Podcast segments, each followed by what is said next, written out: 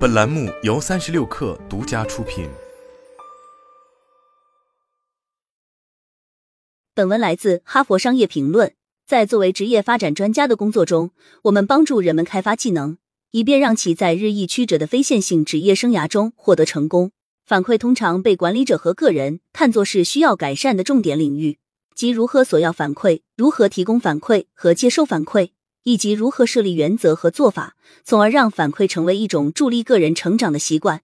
反馈流对于每个人来说都十分重要，然而在很多时候，它会给人一种强迫感，显得十分正式，而且开展的频率也很低。受此影响，个人的成长会停滞，团队的发展也会受到抑制。我们发现了五种常见的反馈缺陷：一、专注度，很少有组织或团队围绕反馈的定义及其意义达成共识。当个人套用自身对反馈的理解时，往往会让人们对反馈的目的和做法感到困惑，并产生误解。二、正式性。当反馈与正式的评审挂钩，并要求填写表格时，人们会觉得这又回到了季度或年度人力资源流程所要求的复选框形式的意见反馈。给予并获取反馈成为了人们必须做的一件事情，而不是他们觉得有用并希望做的事情。三、恐惧。对反馈的恐惧阻碍了对话的开启和洞见的执行。由于担心这种对话难以开展，管理者会淡化反馈交流，并传递模糊的信息。出于对他人想法的顾虑，员工会回避询问相关反馈意见。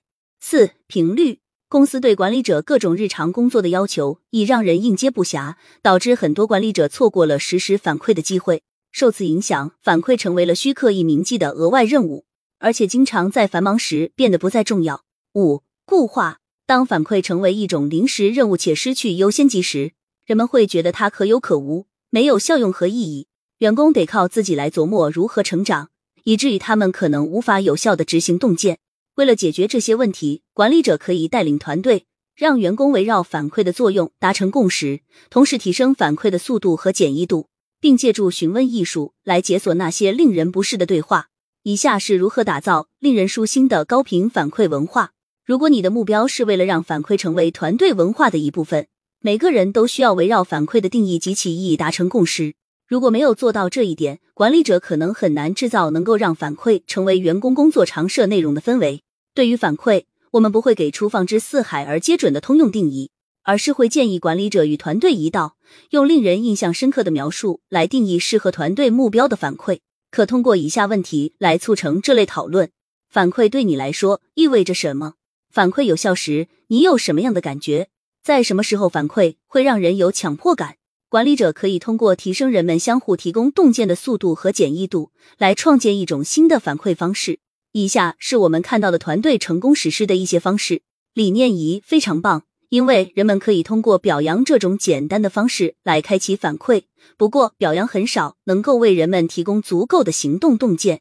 当个人提供的反馈涵盖更多细节来支持接受者发展时，反馈会变得更有用。要做到这一点，并不难。管理者可以鼓励团队成员通过添加因为来充实表扬内容。不妨让我们来看看以下两种表扬之间的区别：一个是我认为这真是太棒了，另一个是我认为这真是太棒了。因为当他人对你的展示内容提出不同意见时，你表现得异常镇定。理念二：改善型观点提问，将批评反馈重新解读为有助于改善的理念，可以减少人们对分享自身想法的担忧。每个月，管理者都可以通过使用改善型观点提问来要求其团队提出反馈意见。例如，我可以通过哪种方式来帮助你更好的完成工作？我们可以通过做出哪种改变来改善团队的工作方式？是否有什么事情让你感到无奈，而你觉得我们应该去改变？这些问题可以被添加至现有会议议程中，成为日常工作方式的一部分。理念三：挑战与构建会议。这些会议提供了一个机会，让团队所有成员能够获取有关某个想法或手头项目的反馈意见。员工会对某个想法进行简要介绍，然后邀请他人来参加有关这一想法的挑战与构建会议。